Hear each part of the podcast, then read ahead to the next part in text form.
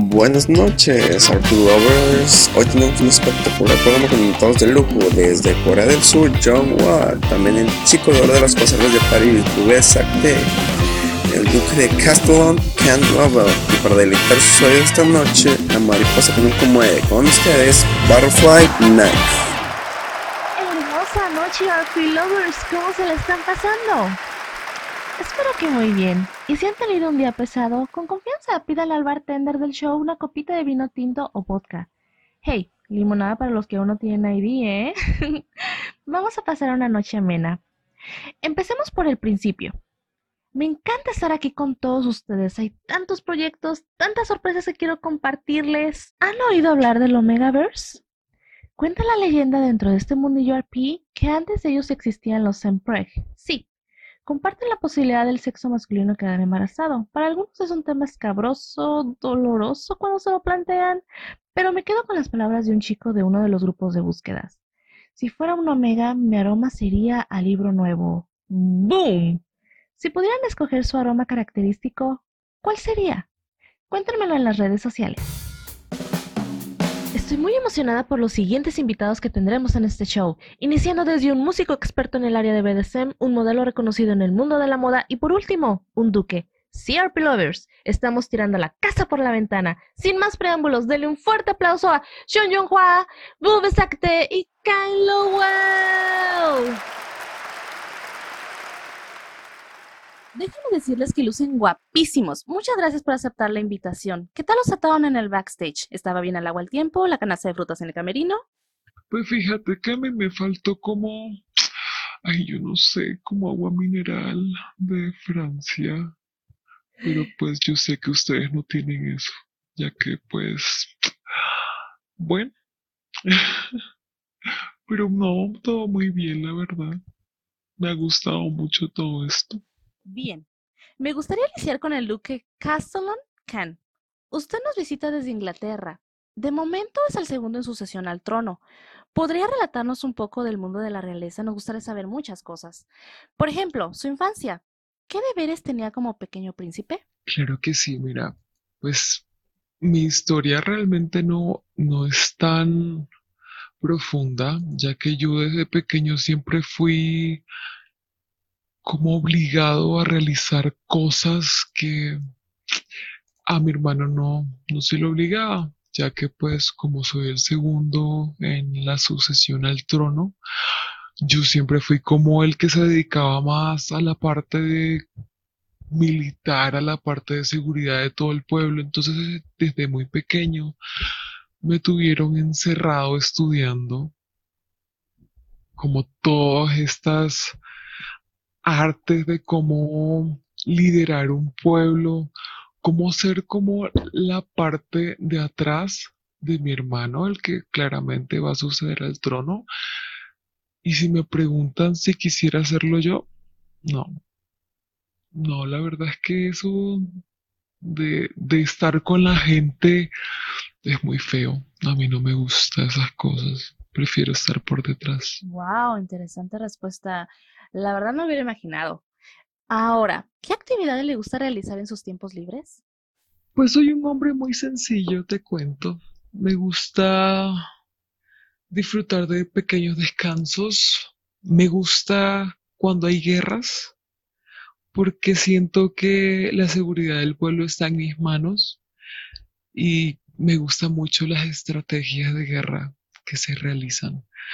Pero aparte de eso, tengo como un gusto particular en recorrer el pueblo, mirar las caras de las personas felices.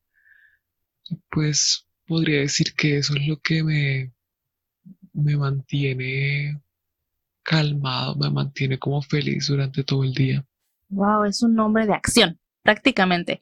Me imagino que de tener uh, personajes de la historia a los cuales admire. Por ejemplo, Suleimán, o sea, todo ese tipo de personajes que son poderosos y que les gusta estar en, el campo de batalla. Me imagino que son de los que le brillan los ojitos cuando se habla de ellos.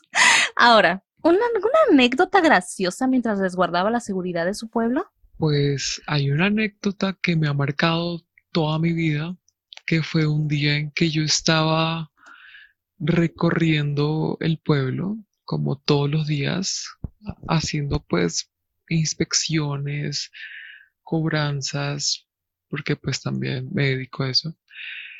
Eh, y en medio de la calle vi un tumulto de gente y yo pues me extrañé porque, ¿qué es esto? Me acerqué y me di cuenta que era un muchacho que apenas llevaba ropa y todo el mundo estaba ahí acercado, insultándolo, escupiéndolo y me pareció muy, muy extraño. Entonces yo acogí a este muchacho y me di cuenta que este gran mito de la existencia de estos personajes omegas en el mundo era cierta, pues hasta ahora había sido simplemente una leyenda urbana, pero al final resultó siendo cierta. Y estos personajes con este tipo de, característica en su, en su genética los hace ser totalmente una basofia. Entonces, pues fue un momento bastante curioso. Este chico sigue estando, pues, a mi cuidado, pero pues no voy a decir más acerca de eso. Este, lo que acaba de decir me recuerda un poquito como a los unicornios. Pero Omegaverse, mm, no había escuchado acerca de eso. Tendré que investigarlo primero en Google. Ahora, usted es uno de los solteros más cotizados en Inglaterra. ¿Qué hay de los matrimonios arreglados? ¿Eso solo queda en los cuentos? Pues los matrimonios arreglados son una realidad. Afortunadamente, yo no me incluyo tanto en este, en este tradición, en ese tipo de tradición horripilante, la verdad. Mi hermano, pues, él tiene que sufrir obligatoriamente esta decisión, si es así, pero pues yo la verdad, si yo subiera al trono, cosa que no va a pasar jamás, podría sacar esta ley tan estúpida. Pues claramente es para, para los beneficios del, del pueblo, para el beneficio del, de la economía del pueblo en total, pero pues no es necesario. Pero pues veamos, hasta que no me pase a mí, quizás diré otra, alguna otra cosa. Otro de los solteros más cotizados, pero de Corea del Sur. Cuéntanos, ¿por qué dedicarte a la música? Hola, mi nombre es Hwa y pues mi profesión como músico surgió desde que yo tenía más o menos unos 20, 19 años. He sido compositor desde que tenía, desde que tengo recuerdos básicamente. Y la música para mí siempre ha sido algo que ha nacido de mí. Yo no lo escogí. La música me escogió a mí. Entonces, pues, esa fue básicamente la forma en la que entré a la música. Y afortunadamente encontré gente muy buena en el camino que me ayudó a hacer que la música no solo sea mi pasión, sino que sea también un trabajo. Wow. ¿Tienes alguna anécdota curiosa de cuando eras pequeño? No sé, algo que de chiquito hayas o te hayan regalado referente a la música y que de ahí te encaminaste, por decirlo así. Cuando tenía 12 años recibí mi primera guitarra y fue lo que me motivó a componer más porque yo en ese tiempo componía, pero con un pequeño piano de juguete, de esos que a uno le regalan cuando tiene 5 o 6 años. Yo no sé si sea el único, pero fue eso lo que a mí me motivó a comenzar realmente a interesarme como tal en la composición, en la creación. Y pues básicamente fue eso mi anécdota más especial de mi infancia. Siempre tenemos algo de cuando somos niños que inconscientemente nos va encaminando. Ahora, eres un chico muy popular en la preparatoria. ¿Desarrollaste algún hobby de ahí en adelante? Pues en la preparatoria Pues sí, yo era bastante popular por lo que siempre toqué en bandas de, de la escuela, me reconocían siempre como el músico de la escuela. Entonces, pero así como una anécdota especial, pues cuando la agencia en la cual estoy actualmente me encontró, podría ser una anécdota muy especial que yo tuve. Me encontraron cuando comencé a tocar en la calle y les gustó, les gustó lo que yo hacía, les gustó mi sonoridad y pues me, me entrenaron, me entrenaron a, para ser lo que soy ahora. En Corea del Sur tengo entendido que los entrenamientos son arduos. Prácticamente es como estar en un campo de batalla, entrenarse como un militar, pero sin duda se ven los resultados. Es grandioso lo que ustedes hacen con la música. Ahora, sé por unas fuentes muy confiables que también te agrada el BDSM. Un tema no tan bien visto en los sectores más conservadores. ¿Por qué BDSM?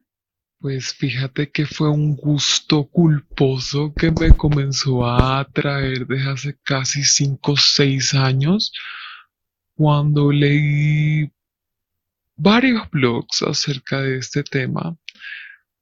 Pues el amor para mí no ha sido una buena experiencia. Entonces, pues yo creo que el BDSM, BDSM es un modo de, de salir de esa realidad, de salir de toda la realidad del mundo que pues es estresante claramente en algunas ocasiones, pero, pero sí, es mi modo de, de, de relajarme, de salir, de jugar un poco, irónicamente hablando. View. It's sweet. ¿Vuve? Vouvé. Vuve. Soy francés. ¿Qué te pareció todo lo que ha mencionado John Juan? ¿Tienes algún fetiche similar? Pues acerca de lo que habló John Juan. Ay, yo no sé, yo siento que ese tipo es como muy ñoño. Ay, lo siento, querido, pero siento que eres muy ñoño. Pues acerca de los fetiches que comentó, pues siento que él casi no, como que no está inmiscuido en este mundo, pues como sabrás y como escucharás, pues claramente yo sí lo estoy. Pero últimamente han surgido tantas cosas, tantas situaciones que me han hecho repensar y redireccionar este, este mundillo como tal y pues yo no siento que sea liberador ni mucho menos desestresante. Siento que al contrario es una actividad que a uno lo activa, como así decirlo. Pero pues bueno, quizás a este ñoño de John le sirva como un desestresante, pero para mí es parte de mi mundo, es parte de, de lo que soy yo como persona. Prácticamente un estilo de vida lo que me estás diciendo. Claramente, mon es correcto. Muy bien. Eres francés. Imposible no relacionarte con la moda. ¿Cómo entraste al mundo del modelaje? Pues yo nací, yo no nací en Francia realmente, yo nací en Corea, pero fui abandonado quizás porque soy demasiado perfecto para ellos y terminé en una pequeña ciudad de Francia llamada Lyon. Pues yo soy francés, yo crecí en Francia desde que tengo memoria, pero y pues gracias a esto, gracias a que crecí en un pequeño pueblo llamado Lyon, siempre fui como muy distinto porque yo no era totalmente francés, yo también era coreano. Y pues tengo la apariencia de un coreano, con las costumbres de un francés. Y siempre mi apariencia ha sido muy particular, muy característica.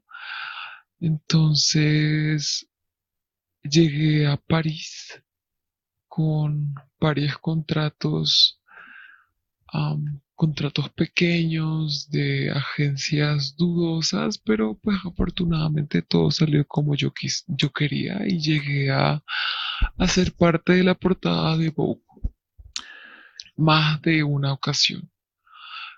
Yo soy pues un modelo casi de planta de esta, de esta revista, posicionándome como uno de los mejores modelos andróginos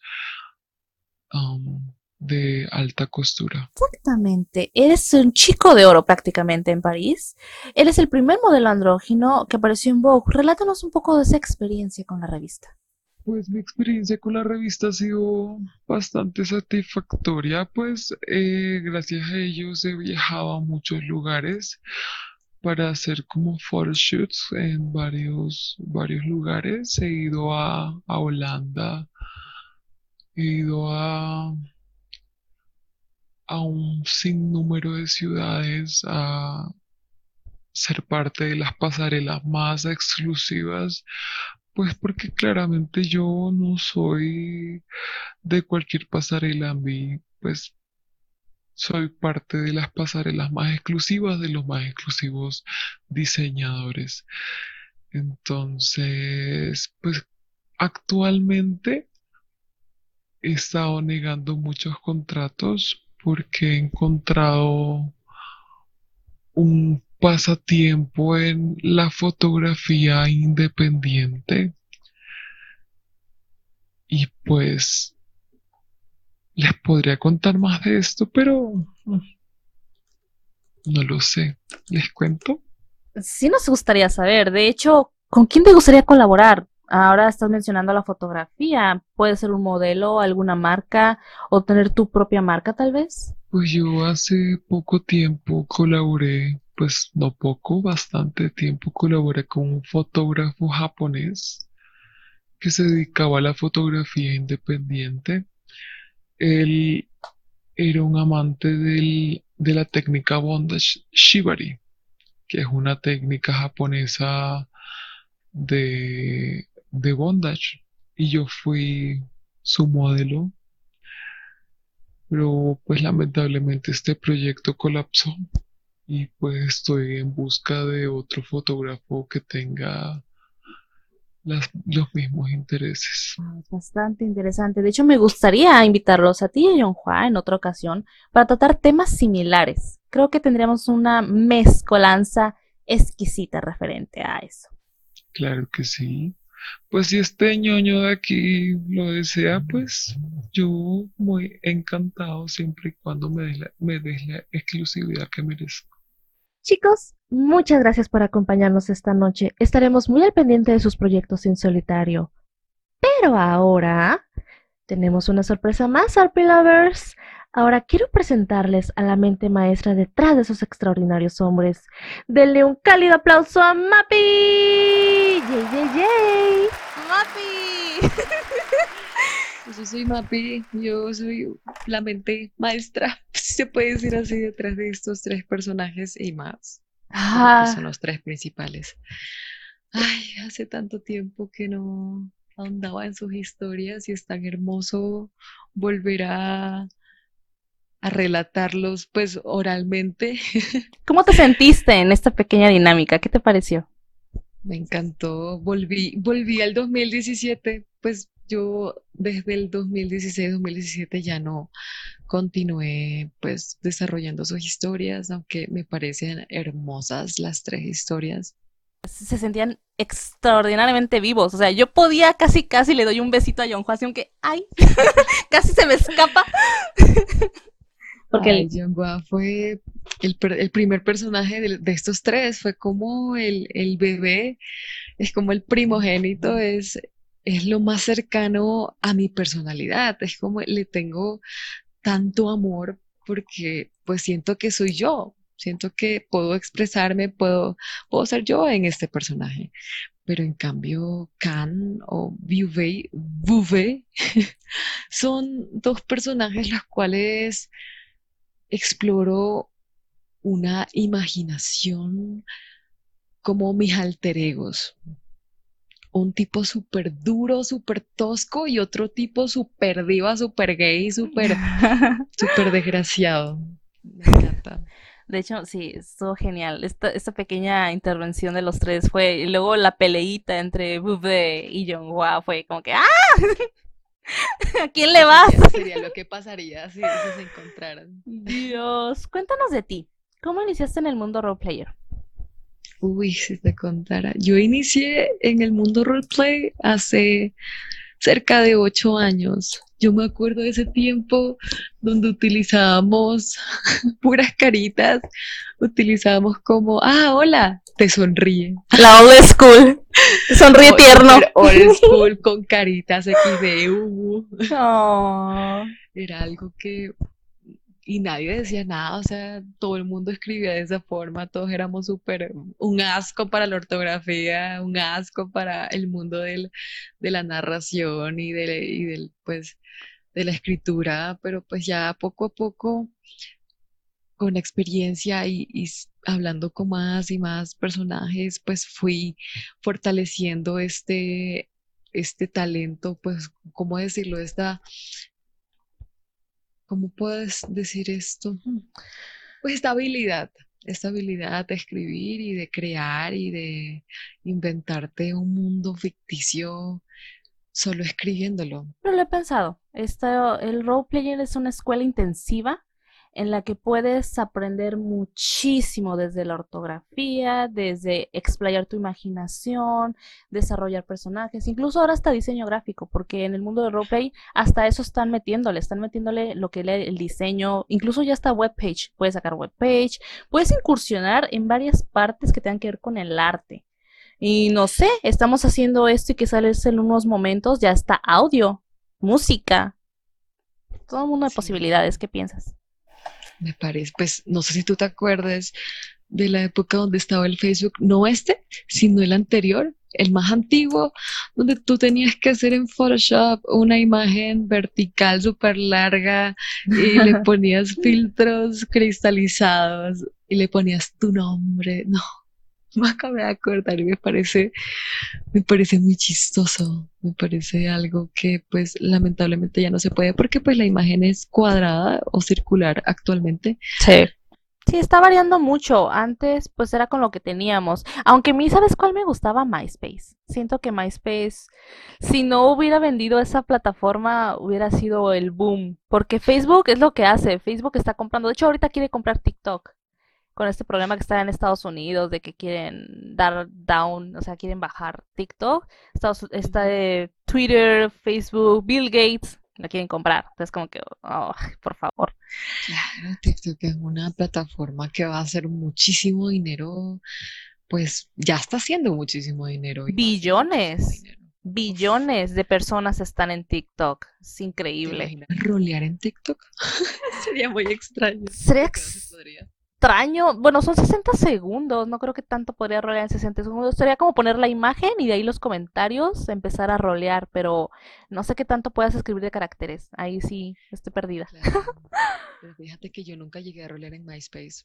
No, bueno, yo tampoco. Entré directo a la era de Facebook. Mm, no, ¿Pero tenías per- ah, personal de MySpace o tampoco? Sí, de High Five y de MySpace. Ah, ok. Pero, pero así como rolear en MySpace. Me acuerdo que hubo un tiempo donde estaban, no sé si era en el 2013 o 2014, donde estaban masacrándonos, pero de una forma Horrible, horrible, sí, sí, sí, me acuerdo esa época. Sí, tú te abrías un- una cuenta y ya te la cerrabas. Al segundo, idiota, y al segundo, horrible, era ah, una pesadilla, la- era la masacre más cañona que hemos tenido, creo. No ha habido otra igual, por y fortuna. sí tuvimos que irnos. Yo me acuerdo que nos fuimos a BK, algo así, no me acuerdo exactamente Hubo una revolución de BK. BK, sí, una revolución de BK, de que, ay, vámonos, pero luego con eso del porno y toda esa libertad excesiva como que no les gustó y ya se regresan acá. Es que Facebook tiene cosas buenas hasta eso, pues. Pero ahora cuéntanos, ¿en qué te inspiraste para elegir tus temáticas, tus personajes? Pues yo siempre me inspiré en cosas que hayan pasado, en películas que haya visto, en mangas que he leído. Por ejemplo, Kan. Kan es un personaje de un manga.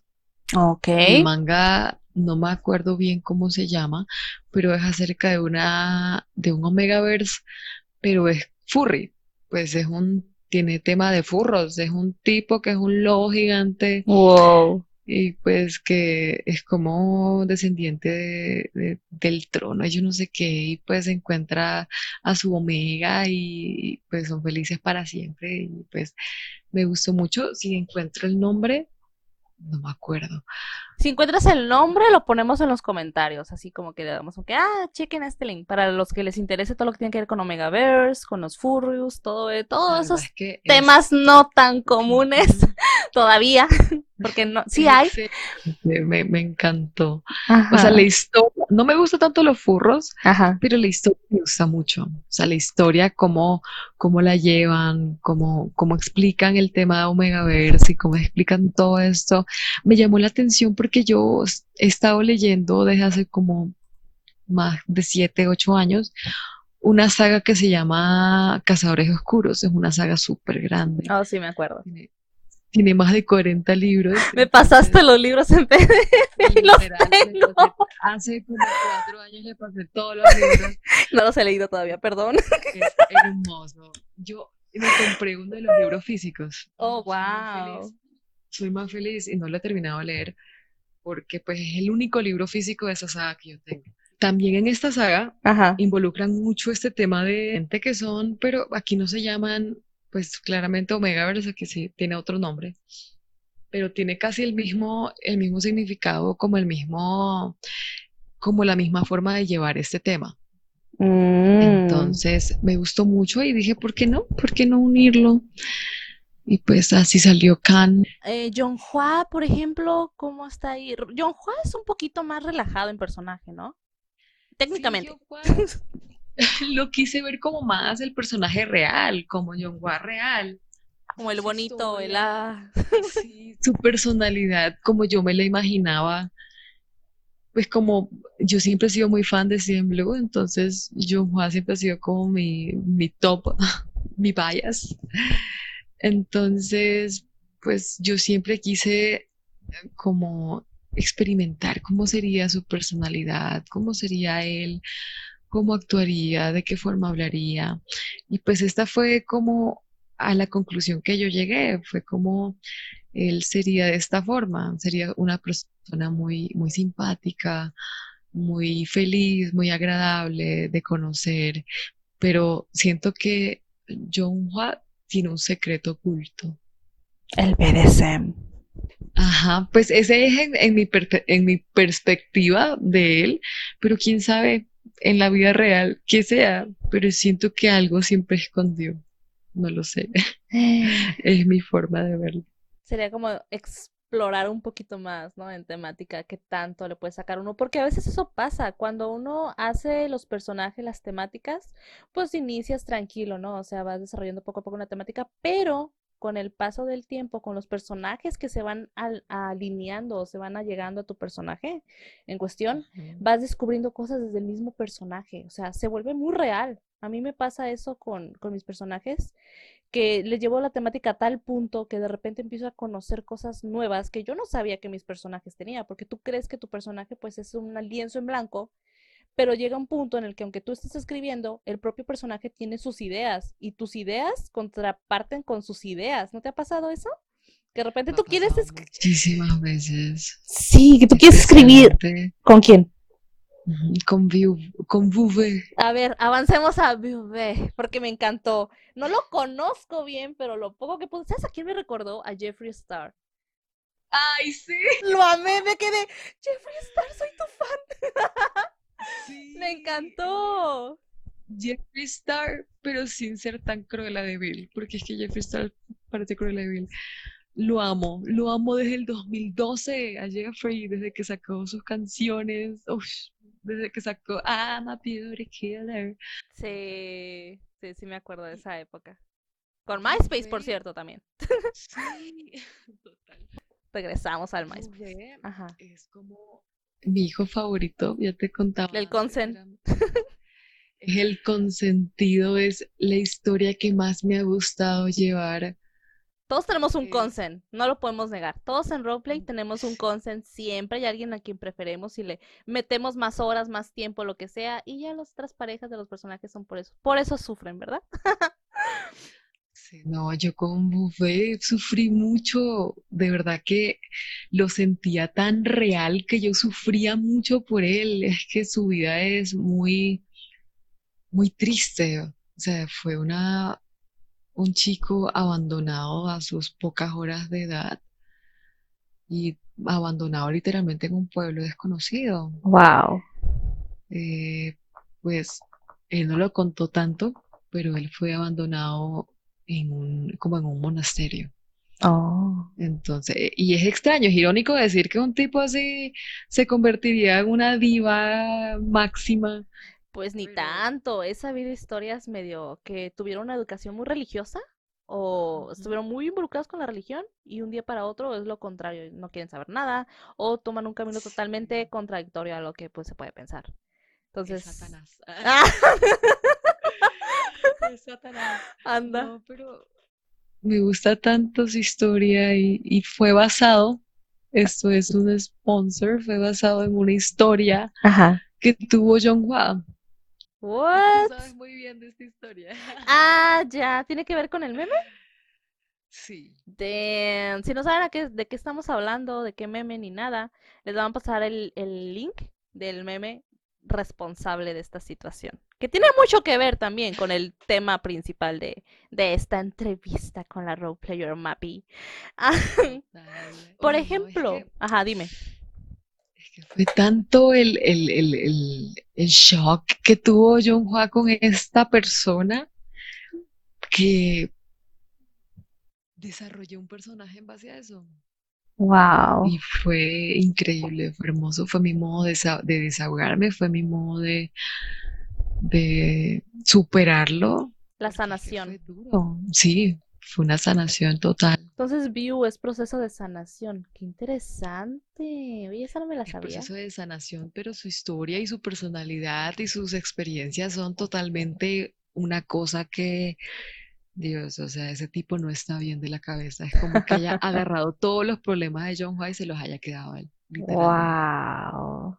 ¡Ey! Esa historia la tenemos que desarrollar. Tenemos que empezar a, a leer más de Mappy en, Facebook y sus páginas y todo. Sí, es que son historias muy interesantes, la verdad. No son tan comunes y es lo rico, lo intrayente de- del mundo del rol. Que uno a veces, he visto mucho ahorita por la cuarentena, que los chicos quieren leer historias, quieren ver series, películas, videojuegos, algo que los haga refrescarse de esta cuarentena encerrados.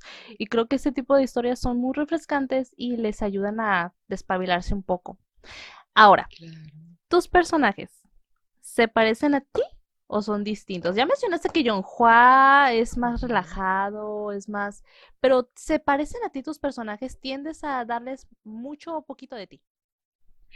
Yo siento que al que más le he dado de mí, como ya dije anteriormente, fue a John Hua, que fue, porque es que ambos compartimos muchas cosas. John Hua es músico, yo soy músico. John Hua se dedica pues a la composición. Yo no me dedico a la composición como tal, pero sí me dedico a, a pues a los todos las partes técnicas de la música. Y pues es- siento que puedo ser yo, yo puedo hablar de, de lo que yo sé con él. O sea, por medio de él yo puedo hablar como yo. Y su personalidad también se parece mucho a la mía en cuanto a ser muy, muy habladorcitos, muy, muy extrovertidos. Pero hace cuatro años cuando desarrollé la historia del BDSM, realmente yo estaba muy involucrada también en este mundo. ¿En serio? Pero actualmente ya no tanto. Podría ser porque se perdió un poco ese interés, podría ser porque no, no he intentado hacerlo con una persona adecuada, quién sabe. Sí, es que eso es muy importante dentro del mundo del BDSM y algo que no reflejan ni las películas ni los roles. Por ejemplo, en los grupos de Lemon, si nos vamos, hubo una época donde todo mundo quería ser Grey. Todo mundo quería hacer, hacer ese tipo de cosas. Y decían, ay, pues buscó una sumisa. Ay, que aquí está su mero, mero amo y que no sé qué, y que no sé qué tantas tonterías. A mí me caía gordísimo. Yo, la verdad, peleaba, o sea, era como que me quería vomitar porque era post tras post tras post en los grupos de Lemon poniendo lo mismo, pidiendo lo mismo y el mismo. Parecía que se copiaban el speech. Y era como que no es así. Ni el mundo del daddy ni la little girl es así. O sea, tienes que hacer ese tipo de cosas con alguien muy cercano. O sea, no lo puedes hacer con cualquier persona porque están, tú le estás dejando que entre a tu mundo a tu, a tu espacio. Y entonces esa persona, si no es confiable, si no es una buena persona, te puede lastimar, te puede dañar. Y estamos hablando de problemas psicológicos, ¿sí o no? Claro, yo, pues yo te comentaba hace años que pues el BDSM no es algo físico. No es algo físico porque pues si fuera algo físico todos serían Grace, todos serían pendejadas esas que está sacando Netflix y la verdad sentido. Sí es más algo psicológico. Si no está la parte psicológica, no tiene sentido el, juego. la dominación mental. Sí, porque pues yo, por eso creé la página de John Hua. Eh, he visto que mucha gente solo quiere eh, pues la parte el acto el acto sí, literalmente eso pero es que no es eso es algo que tú vas creando poco a poco con una persona cercana. Eh, es como una amistad. Es una amistad. Tienes que crear una amistad claramente y tienes que crear confianza. Y Bouvet lo mencionó. Bouvet lo mencionó. Este es un estilo de vida. No es, no es solamente por, y por ejemplo, hay dos divisiones. es que este tema me encanta contigo porque tú prácticamente este, eres como mi máster en el rol referente al tema, porque nuestros personajes tuvieron que ver. Claro, yo estudié mucho sobre este tema, pero pues actualmente es como... Como que es como que ese meme de que, de, ¿no te acuerdas que hay un meme de un como un lagartij, una lagartijita o un reptil que está así pegadito, con su manita pegadita a la ventana de, ahí estás, pero no te puedo tener. Algo así. Sí. Sí, sí, Pues yo ya me resigné a que pues no voy a encontrar a alguien porque es que es muy complicado encontrar a gente. Súper complicado. Sí, es una cosa que pues ya yo me resigné. Yo me resigné y pues bueno. A menos que lo llevemos al lado del roleplay. Ahí puede ser que, puede que. Ahí puede ser que, que, se pueda desarrollar todo y los deditos vuelen, ¿no? Eh, sí, pero, ay, yo no sé. Ya sé, son muchos conflictos ahí internos de uno de qué hacer, porque a veces pasa también y este no es tema principal, pero pasa, este, los usuarios se emocionan de más. Luego voy a ahondar un poquito más, pero sí, llega un punto en que a veces los usuarios se pasan de lanzas, se emocionan y, hey, no es así, estamos jugando, es, es, escritura, no, entonces traspasa. Quieren traspasar un punto que tú no puedes, ¿por qué? Porque tú tienes una vida aparte, una vida, quizás tienes pareja, estás casada, tienes hijos, o quién sabe, o tal vez simplemente eres asexual y no te interesa. Entonces, puede ser de un punto a otro extremo y pues no estás interesado en ese tipo de cosas. Entonces, más adelante sí quiero tratar el tema de los usuarios, qué tan sí, qué tanto no, y etcétera. Ahora, literatura, películas, series, ¿qué te gusta ver? ¿Qué te gusta leer? Pues a mí actualmente, yo sigo, yo sigo enamorada de esta saga. ¿De cazadores? literal, yo no he leído más de esta saga porque es que son tantos libros, son tantos libros. Sí, me fijé bastante. Como, madre, podría leer eso toda mi vida. Aliméntame. literal, es de películas, te cuento que a mí me encanta ver series geográficas, biográficas. Ah, ok. Me encanta ver mucha ciencia ficción. Es algo que siempre me ha inspirado para hacer también mis personajes muchas series de ciencia ficción.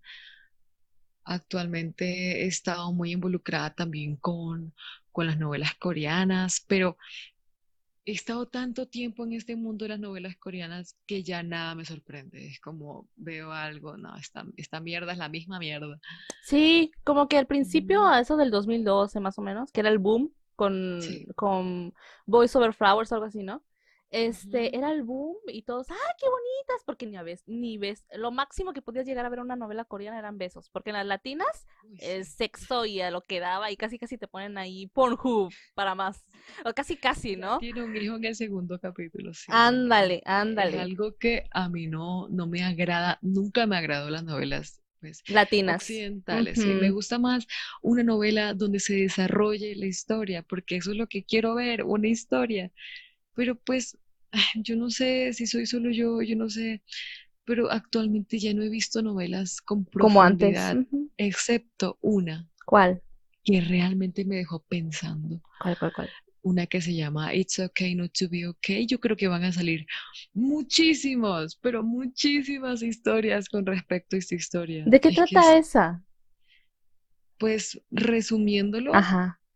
es una chica que ha- ha- siempre ha estado como a sombras de algo y siempre ha sido como que ese algo nunca ha querido que esta chica triunfe en nada, en nada de, de emocional, pues porque ella es una famosa escritora. Entonces ella pues está con este, con este peso, con este, con esta oscuridad encima y se encuentra con un psicólogo, con un enfermero de psicología, Mm. De un, un enfermero de un hospital de, psiquiatría. Ajá. Este enfermero tiene un hermano que tiene autismo Entonces, Oh, ok.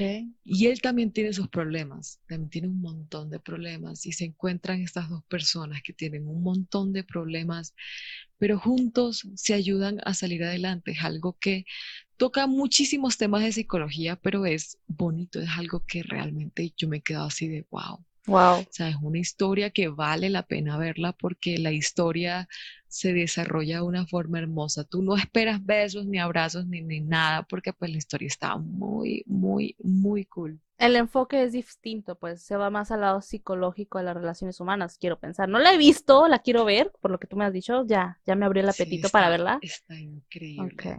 ¿Cómo se llama otra vez?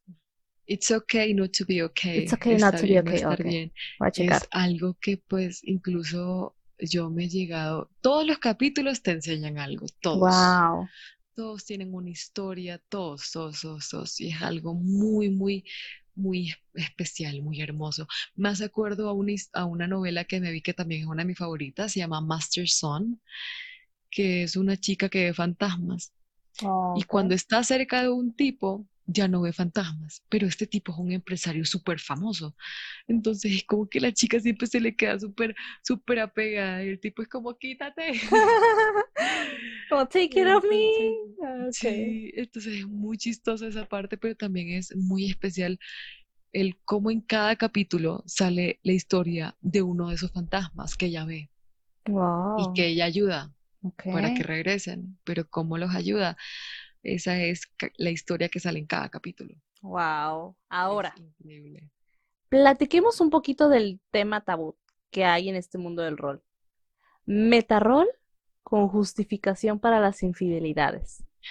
¿Qué nos puede decir al respecto, Mapi? Tú debes de saber bien. De ahí salió el meme. Dinos, dinos qué. Pues el meme, ay, es que es una cosa que yo les voy a contar la situación. Estaba Sí. John Juan hace, ¿cuánto fue? ¿Seis años? Más o menos. Más o menos seis años. Estaba pues tranquilamente conversando con su amorcito y pues esta persona pegó una captura donde salía hablando con otra persona y pues besándose y por ahí haciendo cosas y pues claramente John Hua si estuviese en el ámbito del metarrol no se podría quejar porque es algo que esta persona no le dijo directamente Pero pues está ahí. pero está ahí.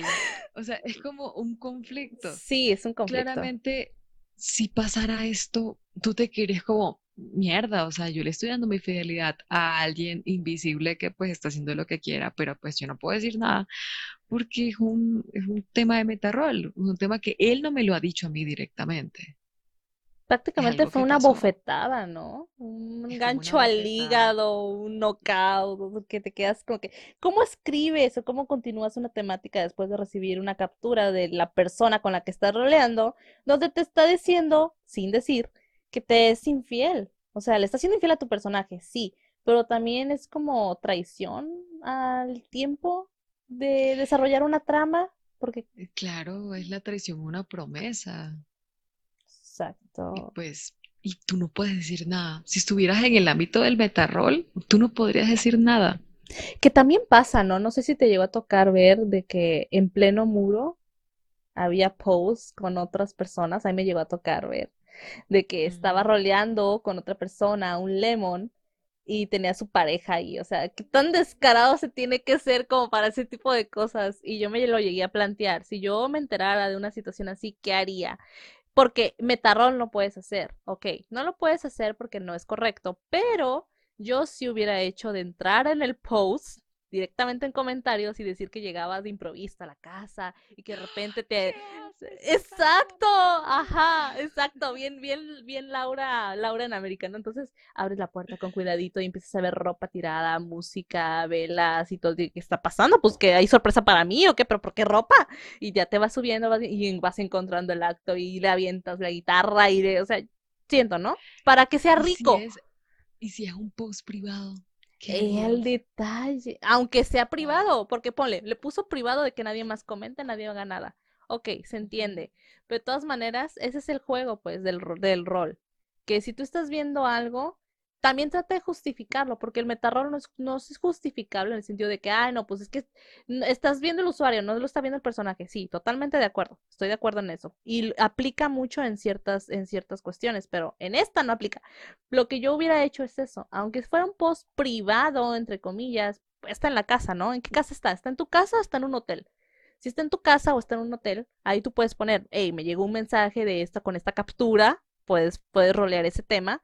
E incluso lo haría hasta más interesante, porque esos son los dramas interesantes, en los que tú juegas, ok, me estás dando una situación difícil, pues vamos a seguir la situación difícil dentro del drama del rol. Y los usuarios pues están amigos como siempre, porque, ok, la hiciste, la jugaste, pero mira, aquí estoy y estoy, estoy jugando el rol y todo. Siento, no sé, que sería un poquito más como divertido para ambas partes. ¿O qué, qué piensas tú, Mapi? Claro, pues yo, a mí nunca me ha gustado el metarrol. Yo no, pues no. que salió esa idea del metarrol, yo, qué, estupidez esta, o sea, ¿sabes? La forma más eficiente de, de perdonar, como así decirlo, una, una infidelidad y eso pues, pues obviamente hay que tener en cuenta que el personaje no eres tú. Exactamente. No debería afectarte lo que tu personaje haga porque pues no, es, no eres tú. Pero inevitablemente tú llegas a sentir cosas por la gente con la que tú estás manteniendo una relación en tu personaje. Y es algo inevitable, somos humanos, sentimos y pues, y pues sí, creo que la manera más eficaz de evitar estas cosas sería simplemente dejar las cosas como son. Es un personaje y yo soy yo. No, no dejar que se involucren estas dos partes, pero es, es complicado. Ahora, complicado. otro detalle, ¿Cuándo es justificable el metarrol? Yo, en lo personal, cuando lo veo justificable, de decirle, eh, me estás aplicando metarrol, no me lo apliques, es cuando tú estás en una cuenta con dicho personaje, ¿no? Su Los personajes tienen aquí. Pero pues tú eres un role player, tienes distintas cuentas, distintas historias, tramas, y pues estás desarrollando tus historias y tus tramas aparte. Ahí, cuando ponen en los grupos, ay, me están engañando en otra cuenta, en la otra vida me pone el cuerno y que no sé qué. Ese tipo de situaciones es un, hey, eso no es, no es cierto, no existe. No eres dueño del usuario. Estamos de acuerdo, ¿no? O sea, es... Claro, es que son dos personas distintas. Es como decirle, oye, me estás engañando porque fulanito eh, tiene, tiene un novio. Es como que sí, yo sí, mismo, o sea, son dos personas totalmente distintas. Son escenarios diferentes. Claro. O sea, no. es el mismo personaje el que lo está el que lo está manejando. Sí, pero son dos personajes totalmente distintos, son dos personas distintas, dos mundos distintos, dos... Y ese es el problema también de llevar más allá a una relación, llevarla más allá, llevarla a otros personajes. Y eso no, no debe ser así porque pues... Los famosos partners, ¿no? Que eh, soy tu pareja aquí, pero también me quiero posesionar de todos sus otros personajes. Ahí sí no estoy, no sé, ahí ah, no sé cómo lo ves tú, Mapi. Pues no me parece mal. Está más escabroso. O sea, si, si, la gente lo prefiere así, pues bueno, pero yo personalmente no lo haría así porque pues a mí me gusta desarrollar varias temáticas con varios, con distintos tipos de, de personalidades y obviamente me gustaría encontrar distintos tipos de personas, claro. Claro, y más que nada porque uno aprende, ¿no? Uno va desarrollando como role player cuando tú juegas con más personas y no te limitas solamente a una. Tienes ese abanico de aprender más y hasta de mejorar. Es, es lo que yo por eso soy a favor de tener distintos distintas, este, en, obviamente, distintas cuentas, tiempos, todo respetando, obviamente, no se lo tomen de pretexto para que, ah, ok, Butterfly me dijo que yo puedo tener aquí lo que yo quiera y no, tampoco, tampoco, hay, hay, que, hay que poner todo en, sincronía, chicos, o sea, por ejemplo, yo tengo mi cuenta de un personaje, mi personaje sobrenatural, ok, y ahí pues yo ya decido su, su persona, su pareja principal, o sea, su pareja, pareja, pues ya estoy con ella y todo. Que el día de mañana me abro otra cuenta como la de Roxanne que tenía este y creo otra historia, otra trama, pues obviamente voy a buscar otra persona con quien desarrolle esa trama porque vamos a, ahondar en otro tipo de temas. O sea, sí, es, hay una división. Ahora, que si quieres hacer en tu cuenta el juego de la infidelidad y todo eso que el otro, hay que barajear bien las cartas y hay que saber hacerla. Tampoco estamos aquí, como dijo Mapi, nos quiera, queramos o no, los sentimientos se involucran de una u otra forma, porque al final del día uno ve a sus personajes como sus hijos. Eso hay que, hay que aceptarlo, hay que aceptarlo, no hay que negarlo. O sea, la realidad es esa, a veces uno le tiene más cariño a un personaje que a otro y pues lo ve como su hijo, no quiere que se lo lastimen, que le haga nada, o sea, es entendible, es normal. Pero pues ahí también hay que ser coherentes. O sea, si tú estás, si tú dices, ok, voy a hacer este juego, pues sé consciente de la otra persona, qué bueno sería plantearle la situación a tu, a tu, a tu couple o tu pareja de rol y decirle, oye, ¿sabes qué? Me gustaría rolear algo así como infidelidad, ¿qué te parece? O sea, podemos así como que buscar un tercer jugador y decirle esa situación, ta, ta, ta, ta, ta, tanto, la vamos desarrollando y pues tú ya podemos usar otro tipo de temática contigo de esto y tú ves esto, esto, esto, esto. Es como más honesto, Mapi. ¿Cómo ves? Claro. Claro, no, estás pactando ya desde un principio que la historia va a ser así y la persona la acepta o, lo, o no lo acepta. Es algo que, pues, estas personas ya, ya están mirando, o sea, ya, ya, ya están diciendo, bueno, me va a ser infiel, porque así es la historia. porque hay gente que es así también. Sí.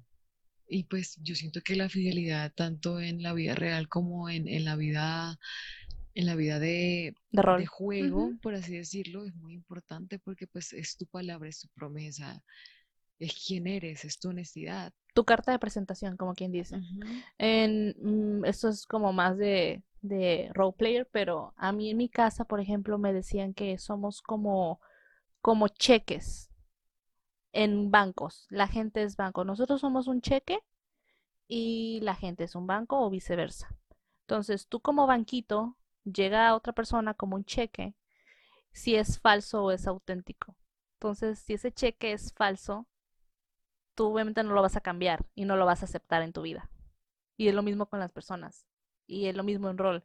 Cuando a ti te la hacen, ya no ves, ya no, o sea, puedes perdonar, sí se pueden perdonar las infidelidades. Hay gente que le, que por amor a la temática, por cariño a la persona con que roleaba, a lo mejor le encantaba cómo roleaba y es como que mm, es que no voy a encontrar otro igual y permite, ¿no? Pero al final del día sí se pierde la confianza, se pierde la credibilidad y aunque se perdone una infidelidad, tarde o temprano va a volver a rebotar, porque e, es, ese cheque en blanco, ese, ese cheque de confianza se rompió, se perdió, o sea, ya no lo crees tan fácil como antes. No sé cómo lo ves, Mapi. Claramente, es que pues más allá de una infidelidad es la deshonestidad. Y, tú, yo, y yo no quisiera rolear con una persona deshonesta, la verdad. Mi nidera. Tampoco, gracias. Y, pues obviamente tú arriesgarte a comenzar una historia súper bonita y que luego esa persona diga, mira, es que estoy con otra persona, quiero rolear con otra persona y pues tú a la mierda. Y como que miércoles me dejaste en medio de una historia. En la que tú creías. Sí, en la que tú estabas emocionado por hacer esa historia y luego viene esa persona y... Lo estropea todo. Horrible. Y lo peor es que yo cometí ese, ese grave error que estabas comentando de perdonar esta infidelidad con excusa del meterror. Yo le decía, no, no, no, pero es que se supone que yo no puedo ver nada y no sé qué, ah. porque realmente esta persona, pues, me encantaba, era una persona que era atrapante, no sé, era muy atrapante, por así decirlo, si existe la palabra, era muy, no sé. Es que hay libros que quieres seguir leyendo, o sea, son historias que al final del día te atrapa su, su cómo se, se va desarrollando y quieres seguir leyendo, crea como adicción. Sí podemos hablar más adelante de que el rol es una adicción, Buena o mala depende de uno. Porque a veces uno está aquí en el rol, ah, pasando memes nomás, ¿verdad? Sí, nomás existiendo, pero pues no está roleando. Entonces ya más adelante también vamos a, adentrarnos un poquito a esos oscuros mundos, porque es la idea. Aquí es, esta sección es hablar de temas tabú, temas incómodos que la gente normalmente no quiere reconocer, que no quiere aceptar, pero pues que existen de una u otra forma y lo vemos reflejado no, no solamente por opinión personal ni lo que nos ha pasado, sino también lo vemos reflejado en los grupos. Los grupos muestran la realidad, pueden ser porcentajes de que gran mayoría sufre de eso, por qué lo sufre y realmente qué hacer en casos de. Ahora, por último ya, para finalizar, ¿alguna recomendación para aquellos que están iniciando en este bello mundillo, Mapi?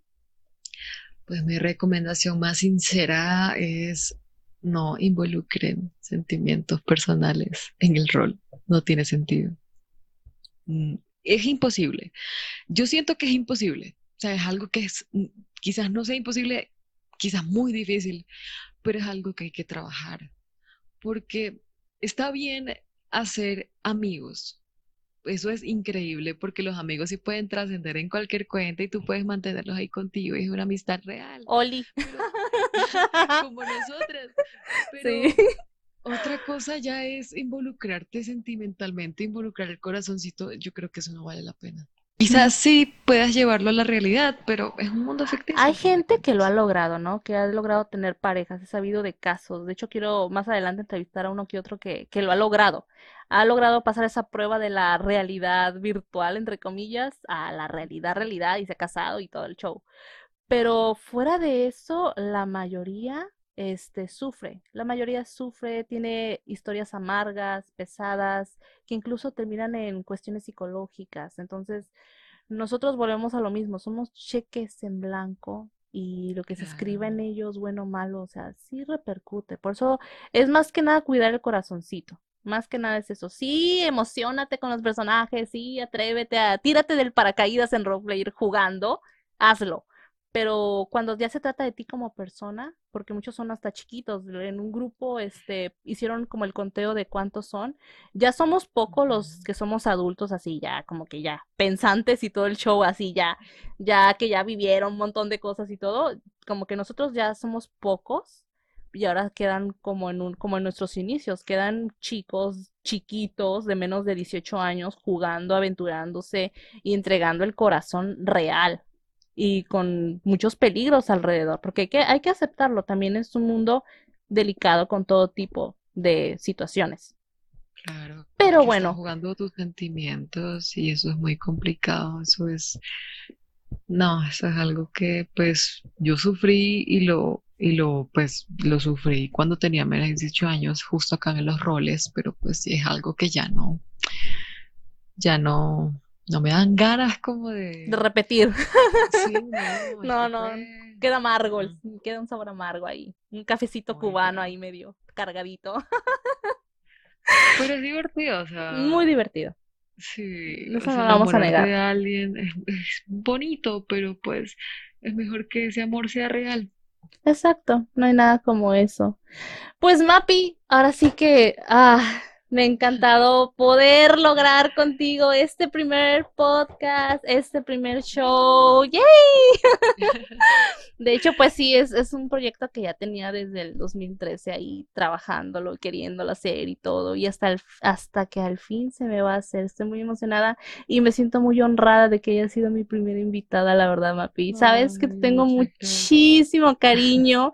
Nuestros personajes se cruzaron. mm, Tu personaje, John Juan, metió a Roxanne en el mundo del BDSM y de ahí en adelante siguió y cositas así. Y el cariño aquí lo tienes. Cuando nos reencontramos, créeme que casi lloró de verdad. O sea, tienes que estaba llorando por dentro, estaba así como que no puede ser. Estaba Es que muy emocionada. yo dije, bueno, vamos a meternos al rol a ver qué ha pasado por ahí. Y es que, pues, tú a pesar de todo, nunca te olvidas del, del rol. Es algo que, pues, yo ya no he roleado como hace cuatro años, pero aún así a veces me meto y veo y, me da mucha nostalgia y leo y, y es algo que siempre se mantiene. Y como, y como dije antes, son amistades que siempre se mantienen y pues tú quieres estar ahí siempre, pues, para ellos. Mapi, Ay, muchas Gracias. Nuevamente, muchísimas gracias por jugar conmigo, por, por seguirme mis locuras. muchísimas No, gracias, de verdad. Es algo que pues nos ha unido, pero pues nos mantuvo, nos mantuvo ahí a las dos pendientes y pues formó una amistad muy bonita y me alegro de eso, de esas experiencias que tuvimos. Ya sé, y seguiremos teniendo, vas a ver. Despídete de los Arpy Lovers, por favor, manda muchos besitos. No sé si quieras decir una red social, algo. Si no, maneras lo voy a poner en los comentarios. Y chicos, muchísimas gracias por escucharnos. Ya saben más a nuestras redes sociales, lo vamos a poner en los comentarios cuáles son. Y nos vemos para el próximo programa. Cuídense mucho, disfruten roleando. Ya saben, una de las reglas de oro es no entregar el corazón. Cuídense, Arpy Lovers, los queremos. Bye. Chao, chao. Esperamos hayan disfrutado la noche. Nos vemos la próxima semana a la misma hora por Spotify, YouTube, Every, Speaker Studio, Facebook Oscillator Show, cotidiano con Butterfly Nights. Buenas noches y hasta la próxima.